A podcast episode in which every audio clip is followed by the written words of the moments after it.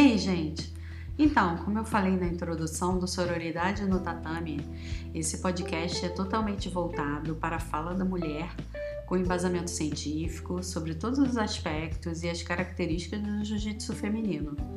Eu estou escrevendo um livro sobre o assunto e vou resumir aqui cada capítulo em breves episódios de no máximo 5 minutos para vocês ouvirem.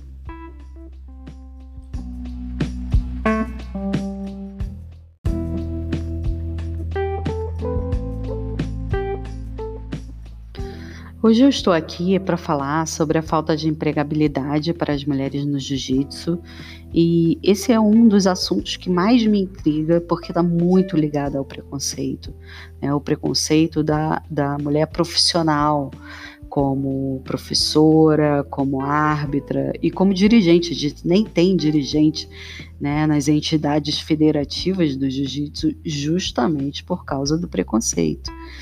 E apesar de não termos dados, o acesso a dados estatísticos de participação da mulher no jiu-jitsu, porque as federações não divulgam, ninguém sabe por quê, inegavelmente a gente vê muitas atletas femininas realizando performances incríveis dentro e fora do tatame.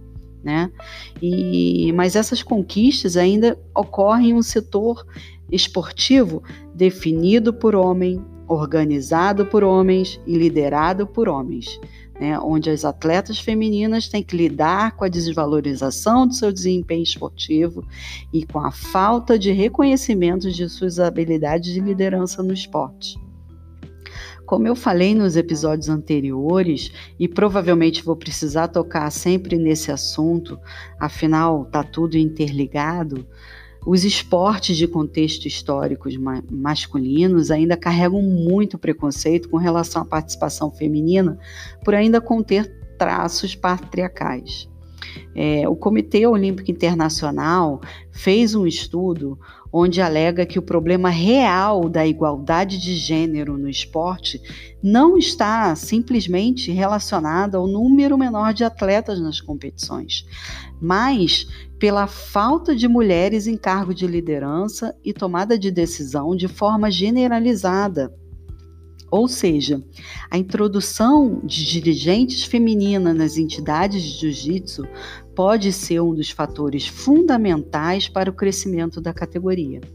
E para tentar minimizar o abismo entre a quantidade de dirigentes do gênero masculino e do feminino nas entidades esportivas, o COI é, estipulou lá em 90, 1995 que os comitês olímpicos nacionais teriam até o ano de 2000 para chegarem a pelo menos 10% de mulheres em postos diretivos.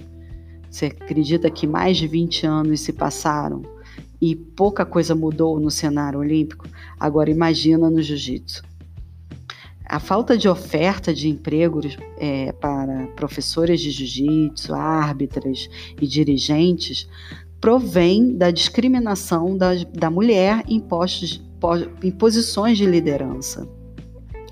É, tem um estudo da Universidade de Düsseldorf, na Alemanha, que fez com uma amostra de 1.529 estudantes da universidade é, que revela que 37% das, das pessoas entrevistadas assumiram rejeitar mulheres em cargos de poder. Ainda nesse estudo, 28% das mulheres e 45% dos homens indicaram que consideram as mulheres menos capazes para liderar quando são perguntadas anonimamente né, quando esses entrevistados eram perguntados anonimamente, sem dizer que era ele que estava respondendo.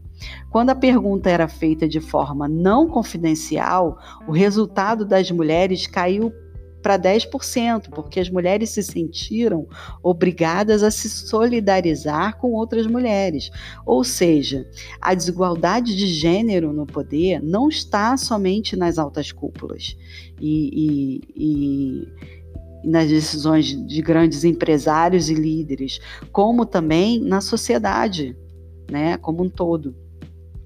Daí o porquê de mencionarmos a discriminação também por parte dos praticantes de jiu-jitsu, das praticantes de jiu-jitsu.